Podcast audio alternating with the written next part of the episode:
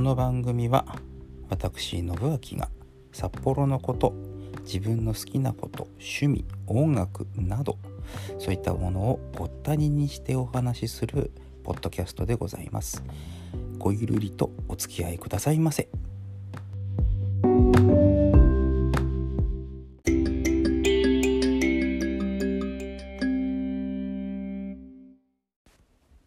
はい信明でございます。えっ、と唐突ですが今日は本のお話。うんまあ本の紹介と言いましょうかね、うん、そんなことをしてみようかなと。あのなかなかねやっぱり本を読む機会ってないんですけどもね。私の場合はね、あの最近なんですよ。このコロナ騒ぎ今年のね、えー2020年にスタートしてしまったこの変な騒ぎの中で、あの時間がねやっぱり妙にできてしまって何しよう。ああそうか本でも読もう。最初うちの本をひっくり返そうかとも思ったんですけれどもあの一応のねその自粛ムードが明けた頃に、まあ、本屋さんに行ったんです。でそして出会った本がいくつかあったりとか。あと今年はですねあの直木賞。2020年春の直木賞の時に「あの熱源」というね、えー作品があの直木賞ね選ばれたんですよね。これがあのアイヌの話北海道のアイヌとかあとサハリンカラフトのアイヌとそのアイヌを研究していた、え人の話というかそういったものをねあの出たっていうことでこれはちょっと読んでみようと思って読んだ。まあそれがねスタートにしては400ページ近くある熱い作品だったもんですからなかなかね読み終わるまで時間かかってしまったりとかもねしたんですけれどもそれからあと今年はねあの日高五郎さん亡くなって、え2年経って日高五郎フォーエバーという本も出ました。それも読みました。紹介はそれではなくてですねその後に出会った3冊目です。今年私が読んだ3冊目の本。旅するギターと私の心臓松原良介さんという方が書いた本ですね。幻冬社から出ています。お値段は1200円プラス税。心臓をね悪くした方が主人公の本です。で幼い頃に友人と買ったギターを持って、えー旅に出てでそのギターを旅先で持って、えー弾いている中であの持病の心臓の悪さがさらに悪化してしまって倒れてしまった。で本人は日本に帰ってくるけどもギターを置いてきてしまった、そのギターをじゃあ探しに行く。というようなねお話なんですね。タイトルがねあのちょっと気になったんです。もうあのなんつうんですか。ジャケ買いっていうんですか。本のジャケ買いっていうんですか。タイトル買いですね。これは私完璧に。まあ楽器弾く人間なもんですから、うんギターっていう言葉にピンと反応してで心臓移植の話とかね、まあ、そういった話にもつながってくるんですけれどもまあそれで読んでみて。うーんと心臓のねその悪くして、まあ、という方は私の知り合いにはね偶然か何かいないんですけれども心臓移植っていうものを待っている人がいっぱいいるっていうことはねそれは私でも分かります。吉幾三さんの曲にもねあの心臓移植に関するお話とかなんかそういった歌があったりしてねそういうところで話は聞いたりとかしてますけれどもまあまあそれだけじゃないんですけどねこの本の中身としては。その探しに行ったお友達がうん出会った縁とかそういったものにつながって紡がれて、ね、いろいろ出会いを経験して、まあ、その出会いが後々かなりの有力なね情報を生んだりとか力を発揮したりとかして、うんっていう物語でございます。まあ旅のねその状況とかを書いてあるものですから、まあ、世界に私もね正直この本を読んでああそっか東南、まあ、東南アジアの話が多いんですけれども東南アジアってこういう感じなのかなとか、まあ、世界にはいろんな人がいるなとか出会いってねやっぱ人間の出会いって不思議なもんでねあのまあ縁とよく言ったもんでね縁なんですよね。あの良縁愛縁起縁とかっていう言葉もありますけれども人との出会いっていうのはねぱり大事なんですよね。あの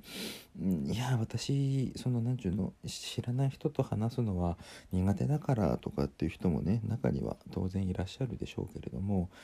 あの人生って出会いなんですよね。人との出会いそれはもう小学校とか幼稚園とかの頃からずっと始まっているもので人との出会いっていうものが人生を形作っていくんじゃないかなと私は思っているんですね。だからあの人との出会いで自分が形成されていくなんていう見方もありますしね。うん。あの結局のところ人間って自分一人では生きていけないんですよね。と私は思うんです。いや俺一人だって力強く生きていくさっていう人は当然中にはいらっしゃいますけれどもうんその限りではない。やっぱり人との出会いっていうものが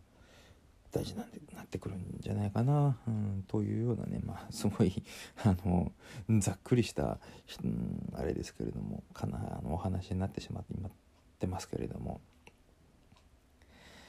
ねいやなんかそういうものを感じた一冊でございましたがあの結構そのこの本はね場所うんと何ていうの段落っていうのかな段落段落っていうのかな。お話がねこう、うん、いっぱいつながってなんですけどもその人がね主人公がそのお話ごとに入れ替わったりするんですよね。この人はとまあ当然そのタイトルには誰々の場合みたいな感じで書いてあるんですけれども。なんかそこの情報を整理するのに若干時間食ったかなという気はしないでもないですけれども。お話としては、ね、ノンフィクションではない反フィクション。うんまあほぼほぼノンフィクションぐらいの感じの本でございますので。で1200円。ページにして220ぐらい。うんですね。220ぐらいで終わりに入りますのでそれを考えてもね分量としては大変あのライトな感じであの入りやすいかなと思います。というね本のお話からあ私の人生観についてを 人生観なのかなこれって、うん、でもいいあの読んでみていい本でした。あえて星をつけるならば4.0としておきましょうか。はい、えー、5分の4ぐらいですかね、うん、いずれ熱源も触れてみようと思いますが今日はお本の話、えー、ざっくりこの辺で。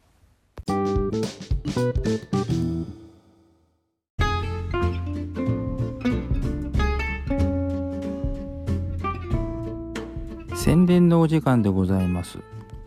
私のね、あの音楽活動的なものは何してるのかっていう話をね、えー、と合間に挟んでいくことも今後出てくると思いますけれども、今回はその一つとしてですね、えっ、ー、と、2020年は10月の18日日曜日でございます。えー、札幌市は西区24県にあります、ライブカフェフードドーナツバーみたいなね、えー、ところでございまして、バーンという B URN か BURN というバーンというお店がございましてそちらの方でですねタイトルが下中村セッション。私の本名下山とですね、えー、本当はそこに山村という名前が入るところだったんですけれども、えー、山村さんがいらっしゃらないということで、えー、急遽間に挟まれた中村さんというですね方に間に入ってもらってですね、えー、まあ主催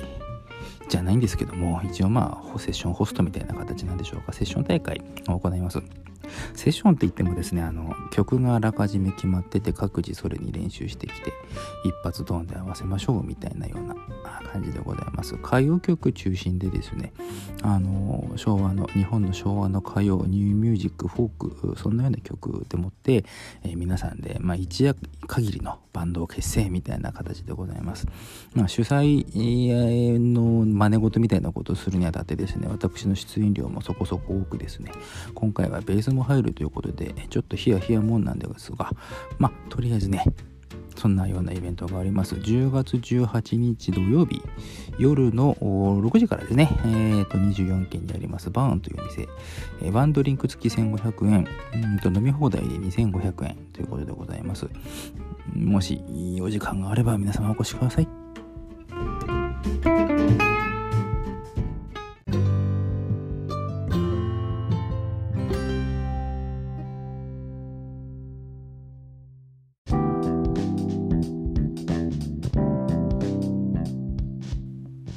えー、というわけで無駄に無駄っつったら失礼ですけれども本の紹介などをしてみました。あのー、めちゃくちゃ神の歩みえレベルのゆっくりではあるんですけれどもいろんな本をこれからも読んでいこうかなと。今年のねこの、うん、コロナ騒ぎのおかげでうちにいる時間が増えたということでまあ思わぬ副産物とでも言いましょうか。本を読むというですねあの元をたどれば中学校の時のねあの朝読書の時間みたいなところで